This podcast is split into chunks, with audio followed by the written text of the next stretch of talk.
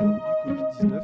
le diagnostic de sa maladie. 老师就要我趴在桌子上休息。Rasa kembung sehingga tidak ada nafsu makan. Jadi saya tidak makan. Hello，你好，你现在听到的是少年报道者的读报新闻，我是小管家报道仔。少年报道者是独立媒体报道者制作的儿少新闻平台，在这里有很多大朋友、小朋友会把世界上重要的事说给你听，除了中文，还有多种语言哦。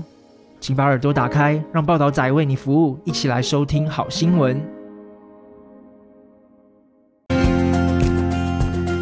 รับฟัง The Reporter เปิดโลกทัศน์ใหม่ ให้แก่เยาวชน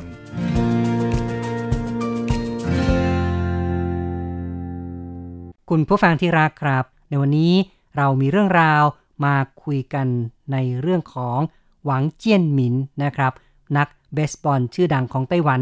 เรื่องราวที่เราจะเล่ากันในครั้งนี้ มาจากบทความของเว็บไซต์ The Reporter เปิดโลกทัศน์ใหม่ให้แก่เยาวชนนะครับ ซึ่งเราก็จะนำคำบอกเล่าของหวังเจี้ยนหมิงมาถ่ายทอดให้ฟังค่ะ หวังเจี้ยนหมิงบอกว่า แม้ตัวเขาเองจะเป็นพิชเชอร์คนแรกของไต้หวันนะคะ ที่ชนะในเมเจอร์ลีกเบสบอลตอนอายุ 25 ปี อยู่ในเมเจอร์ลีกเบสบอลถึง 9 ฤดูกาลและคว้าชัยชนะ 68 ครั้ง อย่างไรก็ตาม หลายคนก็อาจไม่เชื่อว่าตอนอายุ 14 ปีนั้น การขว้างลูกเบสบอลของหวังเจี้ยนหมิง ล้วนเป็นเส้นโค้ง ขว้างยังไงก็ไม่ดีนะคะ ไม่สามารถเลื่อนเป็น pitcher ได้เลย ได้แต่ดูการคว้างบอลอันทรงพลังของรุ่นน้องที่ชื่อกัวหงจื้อแล้วก็มีโอกาสน้อยมากที่ จะได้เข้าเล่นในสนามด้วย ใช่นะครับ ก็เป็นการเล่าถึงการเล่นเบสบอลของหวังเจี้ยนหมิงนะครับ ซึ่งเบสบอลนี่ถ้าจะว่าไปแล้ว ไม่ได้เป็นกีฬาที่ชาวไทยเราชอบเท่าไหร่นะครับค่ะก็เป็นกีฬาที่นิยมในอเมริกาในแถบแคริบเบียนในเอเชียตะวันออกก็คือในไต้หวันในเกาหลีในญี่ปุ่นเนี่ยนะครับค่ะก็จะนิยมกันมากกว่า แล้วหวังเจี้ยนหมิงนี่เขาก็เล่นกีฬาเบสบอลนะครับ ตั้งแต่เด็กๆ ในความเป็นจริงเขาก็บอกว่าตอนแรกเขาก็เล่นซอฟต์บอลก่อนนะครับ คือซอฟต์บอลกับเบสบอลนี่ก็คล้าย ๆกันนะครับ ค่ะ แต่บางคนบอกว่าเบสบอลก็คือ hardball นะคะ ก็คือเพราะว่าลูกลูกมันแข็งมากใช่นะคะก็ใช้ลูกที่แข็งกว่านะครับ แล้วก็เหมือนเหมือนกันคือมีการคว้างแล้วก็มีการตีนะครับ ซึ่งในตอนแรกนี่หวังเจี้ยนหมิงเขาก็เล่นซอฟต์บอลก่อนนะครับ และตอนอายุ 14 ปีก็หันมา เล่นเบสบอลซึ่งก็ปรากฏว่าเขาบอกว่าตอนเล่นเบสบอลเนี่ยนะครับคว้างไปยังไงลูกก็โค้งนะครับ ลูกไม่มีพลังเลยนะครับ แต่หลังจากนั้นเนี่ยนะครับเขาก็ต้องอาศัยการพัฒนานั่นเองนะครับ จึงจะสามารถทำให้เขาสามารถคว้างลูกได้ดีขึ้นเรื่อยๆ ในบทความที่เรานำมาถ่ายทอดให้ฟังกันนี้เนี่ยนะครับ ก็เป็นการพูดถึง ประวัติของหวันเจี้ยหมิน แล้วก็การทำงานของเขาการเป็นนักเบสบอลในอเมริกาด้วย ซึ่งเขาก็เล่าถึงในช่วงเวลาสำคัญของฤดูกาลแข่งขัน CPBL นะครับ ก็คือจงหวาจือปั้ง Chinese Professional Baseball League ในปี 2023 เนี่ยนะครับ ก็เป็นช่วงที่เขาได้มาประกอบอาชีพเป็นโค้ดแล้วนะครับ คือเป็นพิชเชอร์โค้ดโค้ดที่สอนการคว้างลูกนั่นเองนะครับ ซึ่งก็อยู่ในทีมของจงหวาจือปั้ง ซึ่งถือว่าเป็นทีมเบสบอลที่มีชื่อเสียงของไต้หวันมากนะครับหวังเจี้ยนหมินก็บอกว่าการเป็นโค้ชของจงหวาจือปั้งนะคะ ก็ได้ย้ายจากกองที่ 2 ไปยังกองที่ 1 แม้ว่าจะยังคงเป็นผู้ฝึกสอนการคว้าง แต่รูปแบบการทำงานก็เปลี่ยนไปอย่างเห็นเด่นชัดเลย เคยรับผิดชอบหลักในการฝึกฝน แล้วก็พัฒนา พิชเชอร์รุ่นเยาว์แต่ว่าตอนนี้ต้องเป็นผู้วางแผนกำหนดตัวผู้เล่นในการแข่งขัน ต้องแบกรับความกดดันมาก กิจวัตรประจำวันก็เปลี่ยนไปเช่นกันนะคะ ถือว่าเป็นความท้าทายสำหรับหวังเจี้ยนหมิงเอง แต่ว่าการเรียนรู้สิ่งใหม่ ๆ ก็เป็นสิ่งที่เขาชอบนะคะ อย่างไรก็ตามในช่วงนี้ก็ยังมีความกังวลในอีกเรื่องหนึ่ง ซึ่งก็คือเรื่องของลูกชายของเขาเองค่ะใช่นะครับหวังเจี้ยนหมิงเล่าว่าลูกชายคนโตของเขาจบการศึกษาในโรงเรียนมัธยมต้นในสหรัฐ แล้วก็ในช่วงซัมเมอร์นี้ เดิมทีตัวเขาและภรรยาวางแผนที่จะให้ลูกมาเรียนในไต้หวันก็คือมาเรียนที่อเมริกันสคูลในไต้หวัน แล้วก็พอจบในไต้หวันแล้วอาจจะกลับไปเรียนต่อมหาวิทยาลัยในสหรัฐก็ได้ แต่ลูกชายของเขาก็บอกว่าต้องการเรียนต่อในสหรัฐ แล้วก็ต้องการเล่นเบสบอลต่อไป หวังเจี้ยหมิงกับภรรยา บอกว่าเขาจะคล้อยตามลูก แล้วก็ให้ลูกทำในสิ่งที่ชอบนะครับ แต่ว่าในขั้นตอนการตัดสินใจนั้นก็จะช่วยเหลือลูกๆในการตัดสินใจด้วย ค่ะ เมื่อเป็นเช่นนี้นะคะ ก็ทำให้หวังเจี้ยนหมิงก็คิดถึง ตัวเองในวัยที่กำลังเรียนอยู่ชั้นมัธยมต้นด้วยนะคะ ซึ่งก็บอกว่าสภาพแวดล้อมที่ลูกชายคนโต ก็มีความแตกต่างกับสมัยของตัวเขาเองค่ะ ภูมิหลังทางวัฒนธรรมการเรียน แล้วก็การเล่นเบสบอลในไต้หวันและสหรัฐก็ต่างกันอย่างสิ้นเชิง อย่างไรก็ตามไม่ว่าจะอยู่ในยุคใด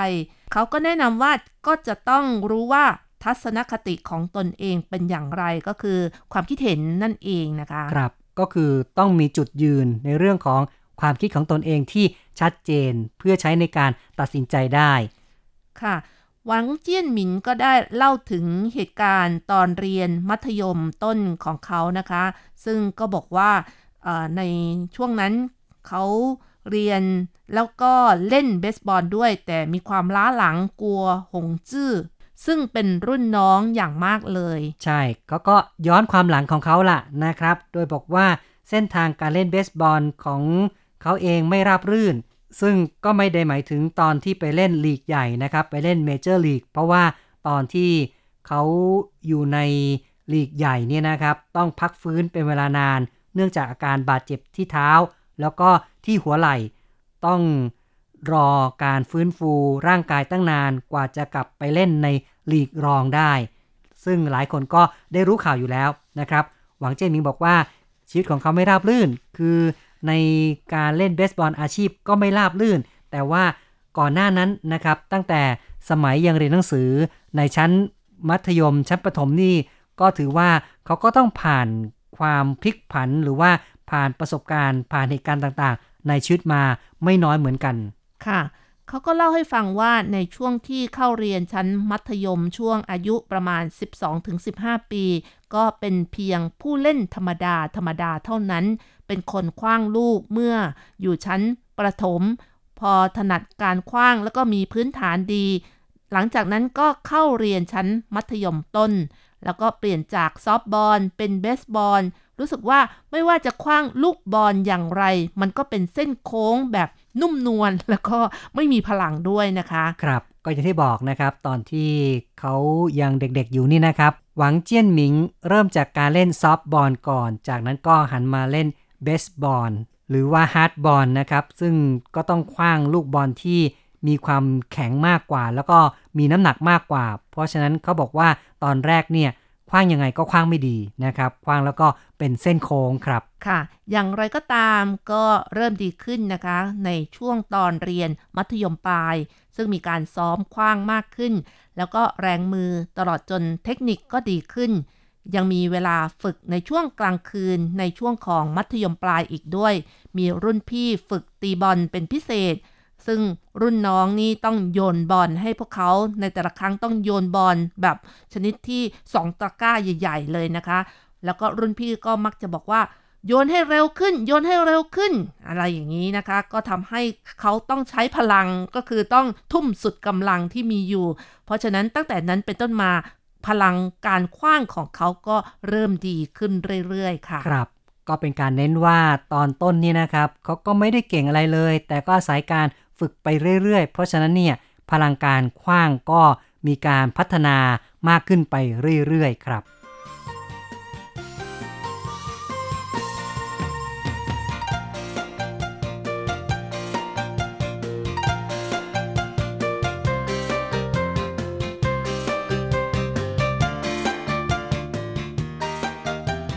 หวังเจี้ยนหมินนะคะ ก็ได้เล่าถึงเหตุการณ์สมัยเรียนอยู่ที่โรงเรียนประถมศึกษาฉงเฉวยที่ไถหนันค่ะ บอกว่า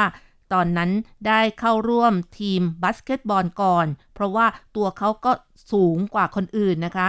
และเขาก็จำได้ว่าขณะที่เล่นอยู่ที่สนามบาสเกตบอลตอนป .4 โค้ชที่สอนทั้งบาสเกตบอล แล้วก็เบสบอลเห็นตัวเขาเองนะคะ ก็ได้ถามว่าอยากเล่นเบสบอลไหม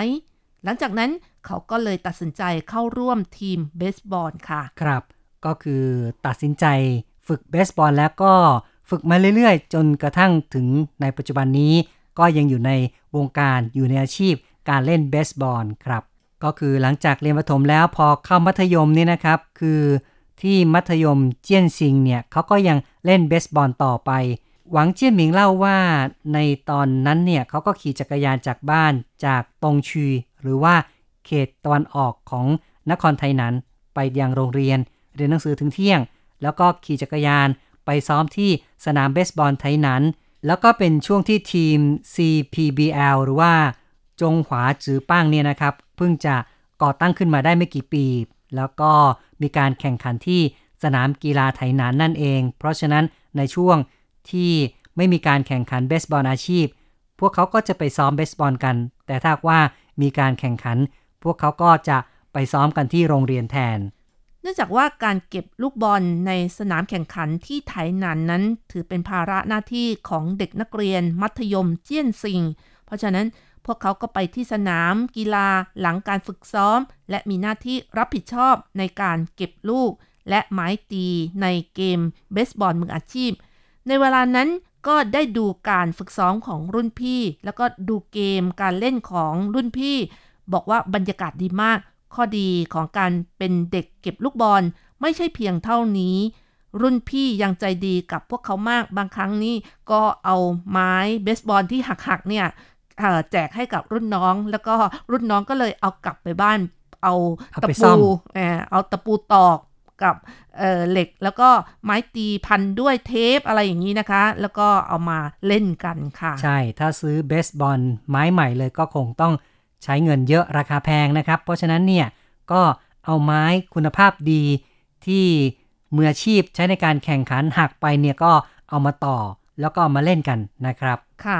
หวังเจี้ยนหมินนะคะได้เล่าว่าในวัยผู้ใหญ่นั้นได้เข้าแข่งขันมากมายในเมเจอร์ลีกเบสบอลที่สหรัฐ เป็นผลการตั้งเป้า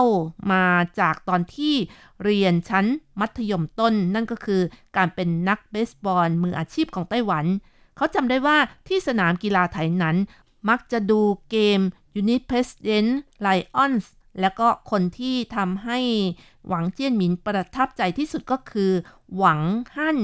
ซึ่งแฟนๆ ที่ดูการเล่นของเขาก็บอกว่า หวังฮั่นนี้เป็นเทพอสูรโบราณก็นะคือผ่านยุคแล้วนะครับ ก็คือเป็นนักเบสบอลในสมัยเก่าแล้วนะครับ แต่ว่าหวังเจี้ยนหมิงกลับบอกว่าหวังฮั่นเนี่ยเป็นนักคว้างลูกคนแรกในชีวิตของเขา ถือว่าเป็นไอดอลก็ว่าได้นะครับ ซึ่ง หวังเจี้ยหมิงคิดว่าหวังฮั่นนั้นเป็นคนที่มีพลังแข็งแกร่งมาก โดยจำได้ว่าเขาคว้างชนะ 22 ครั้งในปีแรก ซึ่งเมื่ออายุ 14 ปีเนี่ยหวังเจี้ยนหมิงก็มีการแข่งขันกับรุ่นพี่ ที่ชื่อว่าเฉินอี้ซินนะครับของทีม CTBC หรือว่าจงหวาจือปั้ง ก็เรียกว่าเขาได้มองการแข่งขันแล้วถือว่าเป็นการแข่งขันที่ น่าดูมากนะครับ จนเขาก็จำได้จนถึงปัจจุบันไม่ลืมเลย หวังเจี้ยนหมินเล่าว่า แม้ว่าตอนนั้นเขายังเป็นเด็กอยู่ แต่ก็ได้รู้สึกว่าท่าทางการคว้างลูกของหวังฮั่นนั้น ดูแล้ว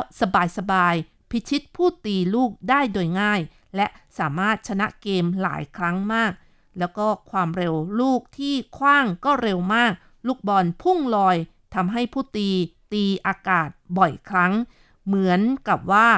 หลอกผู้ตีได้อย่างง่ายดาย ครับ ก็เป็นการบรรยายของหวังเจี้ยนหมิงนะครับ ถึงภาพในอดีตนะครับ ก็บอกว่าแม้เขาจะเป็นเด็กเนี่ยนะครับ แต่เขาก็ดูแล้วเนี่ยนะครับ รู้สึกว่าหวังฮั่นนั้นเก่งมากๆเลยครับ ค่ะ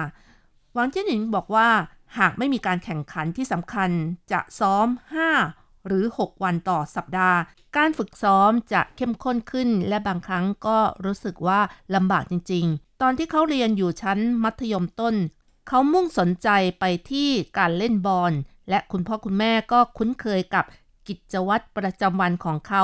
จำได้ว่าตอนที่เข้าร่วมทีมโรงเรียนประถมครั้งแรก ต้องฝึกซ้อมหนัก เมื่อกลับไปถึงบ้านเหนื่อยจนไม่มีแรงขึ้นบันได ต้องนั่งลงแล้วก็ขยับบั้นท้าย เพื่อขึ้นบันไดทีละขั้น ในตอนนั้น คุณพ่อคุณแม่ของเขาก็คิดว่า ฝึกซ้อมมากเกินไปหรือเปล่า และจะถามว่าเลิกเล่นเบสบอลจะดีไหม แต่ว่าเขาบอกว่าเขาชอบเล่นมาก หลังจากผ่านพ้นช่วงยากลำบากที่สุดในวัยเด็กไปแล้ว เมื่อไปถึงช่วงมัธยมต้น จึงกลายเป็นเรื่องเล็กไปแล้ว ครับ เป็นการแสดงถึงความชอบในการเล่นเบสบอลของหวังเจี้ยนหมิงอย่างมากนะครับ ตอนเด็กๆนี่ฝึกหนัก จนกระทั่งไม่มีแรงจะขึ้นบันได ก็ต้องใช้ก้นเนี่ยขยับไปทีละขั้นทีละขั้น แล้วก็ยังอดทน พอโตแล้วเนี่ยก็เลยกลายเป็นว่าผ่านความยากลำบากมาแล้ว ก็ไม่รู้สึกลำบากอีกต่อไปละนะครับหวังเจี้ยนหมินบอกว่าอีกเหตุผลหนึ่งก็คือ ตอนนั้นก็ไม่ชอบเรียนหนังสือด้วย ตั้งแต่อยู่ชั้นประถมก็จะอยู่ในห้องเรียนถึงตอนเที่ยงเท่านั้น เพราะว่าตอนบ่ายนั้นก็จะต้องซ้อมบอลพอขึ้นมอต้น ก็ ยังคงเรียนอยู่ในห้องเรียนตั้งแต่เช้าจนถึงเที่ยงเท่านั้น เป็นสิ่งที่สะท้อนว่าหวังเจี้ยนหมิงชอบเล่นบอลมากนะครับ เขาชอบที่จะเล่นบอลกับเพื่อนอยู่ นอกห้องมากกว่าจะเข้าห้องเรียน และในสมัยที่หวังเจี้ยนหมิงอยู่ระดับมัธยมต้นนั้น นักกีฬาในทีมเบสบอลทั้งหมดจะถูกจัดให้เรียนในชั้นเดียวกัน ขณะเดียวกันนั้นก็ยังมีชั้นเรียนอื่น ๆ ที่เป็นนักเรียนทักษะอื่น ๆ อย่างเช่น เรียนทำอาหาร นักเรียนทั้งสองชั้นนี้ก็ล้วนแต่เป็นเด็กที่ไม่ชอบเรียนหนังสือ ซึ่งก็เหมือนกับหวังเจี้ยนหมิง หวังเจี้ยนหมิงนี่เขาบอกว่า เขาจะอ่านเฉพาะประเด็นสำคัญ แล้วก็เวลาเข้าสอบนี่ก็สามารถทำคะแนนได้ 60 คะแนนก็คือแค่พอผ่านเท่านั้น ก็เรียกว่า แม้จะไม่ตั้งใจเท่าไหร่นัก แต่ก็ยังพยายามทำให้ผ่านได้ แต่ขณะที่เพื่อนของเขาบางคนเนี่ยนั่งฟังครูสอนอยู่เนี่ย ก็ยังเอาการ์ตูนมาอ่านหรือว่าทำอย่างอื่นด้วย หวังเจี้ยนหมินเล่าว่าคุณพ่อคุณแม่ของเขานั้นทำงานหนักเพื่อให้เขาได้เรียนหนังสือ แต่การเล่นเบสบอลนั้น มีเงินอุดหนุนจากรัฐบาล เพราะฉะนั้นจึงสามารถเข้าสู่เส้นทางนี้และเรียนต่อได้ ในปัจจุบันสิ่งแวดล้อมเปลี่ยนไปแล้ว การสอนเด็ก ควรบอกให้เขาใส่ใจทั้งสองด้านก็คือ เรียนด้วยแล้วก็เล่นบอลด้วย อย่าบอกว่าเล่นบอลอย่างเดียว หากเล่นบอลแล้วไม่สำเร็จจะทำอย่างไร อันนี้ครับก็เป็นความคิดเห็นของหวังเจี้ยนหมิงใช่นะคะเขาก็ให้ข้อคิดเตือนใจนะครับว่าเด็กสมัยใหม่นี่ก็ไม่ควรที่จะละทิ้งการเรียนควรจะเรียนไว้เหมือนกัน เพราะว่าถ้าเกิดเล่นบอลแล้วเนี่ยไม่สำเร็จหรือว่าไปฝึกทักษะอย่างอื่นไม่สำเร็จเนี่ยนะครับ ก็จะหมดหนทางในการทำหากิน แต่ถ้าว่ามีความรู้ก็ยังสามารถนำเอาความรู้จากการเรียนนั้น ไปประกอบอาชีพได้นั่นเอง นอกจากนี้เขายังเล่าด้วยว่า สภาพแวดล้อมการเรียนรู้ของลูกชายในสหรัฐ แตกต่างจากเด็กไต้หวัน ในไต้หวันหลังเลิกเรียน คุณพ่อคุณแม่ก็จะส่งไปยังสถานดูแลเด็ก หรือว่าโรงเรียนกรวดวิชา แต่ว่าในสหรัฐนั้นเด็กต้องทำการบ้านด้วยตัวเอง และเขาก็บอกลูกว่า ลูกนั้นมีความสุขมากกว่าเด็กๆ ในไต้หวัน เพราะว่าเด็กในไต้หวันนั้นกว่าจะกลับถึงบ้านก็เป็นเวลา3ามทุ่มสี่ทุ่มแล้ว แต่ว่าสำหรับลูกเขาเองก็ได้กลับบ้านตั้งแต่เวลาบ่ายสามจึงมีเวลาทำสิ่งที่อยากทำครับ ก็เป็นสิ่งที่แตกต่างกันนะครับ ระหว่างเด็กนักเรียนในสหรัฐกับเด็กนักเรียนในไต้หวันครับ หวังเจี้ยนหมิงก็บอกกับลูกเขาด้วยว่าการที่ได้อยู่ในทีมเบสบอลของโรงเรียนนั้นก็ถือว่าเป็นเรื่องดี แล้วก็หวังเจี้ยนหมิงให้การสนับสนุนลูกๆที่จะเล่นเบสบอล แต่มีเงื่อนไขว่าควรจะส่งการบ้านให้ตรงตามเวลา และทำในสิ่งที่ควรทำให้ดี ถ้าอยากเล่นเบสบอลก็ต้องทำการบ้านให้เสร็จก่อนแล้วจึงไปเล่นเบสบอล คุณผู้ฟังครับนี่ก็เป็นประวัติของหวังเจี้ยนหมิงนะครับ ซึ่งเขาก็เล่าประสบการณ์ ตั้งแต่วัยเด็กนะครับ ว่าในสมัยเด็กนั้นเขาก็ไม่ได้เก่ง แต่ก็พยายามฝึกฝนจนในที่สุดนั้นก็สามารถเข้าสู่วงการเบสบอลอาชีพได้ และแม้จะอยู่ในวงการเบสบอลอาชีพแล้ว ก็ยังคงต้องเผชิญกับอุปสรรคปัญหาต่างๆ ซึ่งเขาก็แก้ปัญหาไปเรื่อยๆ ด้วยการตั้งสติ ก็คงจะเป็นข้อคิดเตือนใจให้กับเราๆท่านๆได้นะครับว่าในการ ดำรงชีวิตนั้นเราก็ต้องพยายามแก้ปัญหาไปทีละขั้นทีละตอนนะครับ เอาละครับ การพูดคุยในรายการ ในวันนี้เห็นทีต้องขอยุติลงก่อนนะครับ ผมแสงชัยกับรจรัตอำลาไปก่อนครับบ๊ายบาย สวัสดีครับ สวัสดีค่ะ